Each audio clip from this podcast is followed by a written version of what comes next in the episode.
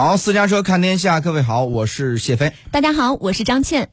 这个时候，我们来看一下，呃，河南的印发《河南省新冠肺炎疫情常态化防控工作方案二点零版》。根据方案呢，对于十四周岁以及以下的儿童，可以申请与监护人同住，原则上只能一人陪护。陪护前呢，需要签署知情同意书。有条件的地方呢，因为隔离点配备至少一名儿科医护人员，不能配备的，应将儿科医护内容纳入工作人员岗前培训和日常培训。同住人员呢，应加强个人防护，佩戴口罩、错峰用餐，不间断的消毒，尽量减少直接接触的频率。任何医疗机构不得以疫情防控为由拒绝为患者提供诊疗服务。我们再来关注一下疫情防控期间各类入狱人员该如何管理。河南发布的最新要求，河南新版防疫指南明确，所有入狱人员严格实行报备制度，提前三天向目的地的社区单位进行报备，并且呢要持有四十八小时内的核酸检测阴性证明。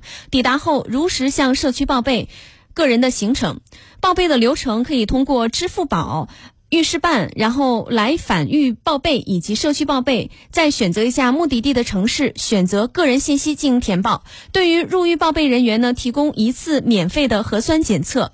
呃，另外呢，还需要提醒一下的是，中高风险地区及所在的县市区入狱人员呢，实行红码管理，实施十四天的集中隔离，在第十四天、第七天、第十天和第四天开展核酸检测，解除隔离时要双检双采。中高风险地区所在地市的其他县市区的入疫人员实行黄码管理，严格落实七天的居家健康监测，在第一天、第三天、第五天、第七天开展核酸检测。那除了核酸检测外呢，非必要不外出。待核酸检测健康码结束之后，转为绿码。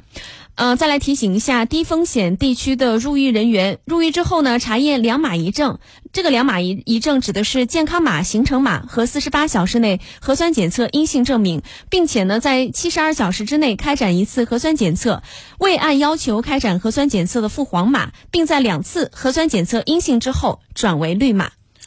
第一入境点为郑州的入狱人员，全方位的实施全链条、全闭环管理，严格落实三查、三排、一转运七个百分之百的检疫措施，落实十四天的集中隔离，并在第一、四、七、十十四天开展核酸检测。解除隔离时呢，双采双检。对郑州入境隔离满一十四天，目的地为省内的人员，各省辖市。含济源示范区下呃派专车闭环转运至本地实施七天的集中隔离加七天的居家健康监测管理，目的地为省外的，提前向当地发告知函，闭环转运至火车站、高铁站、车站工作人员配合转运组人员将其闭环转运至所乘列车，交给列车长，由列车长闭环引导至隔离席位。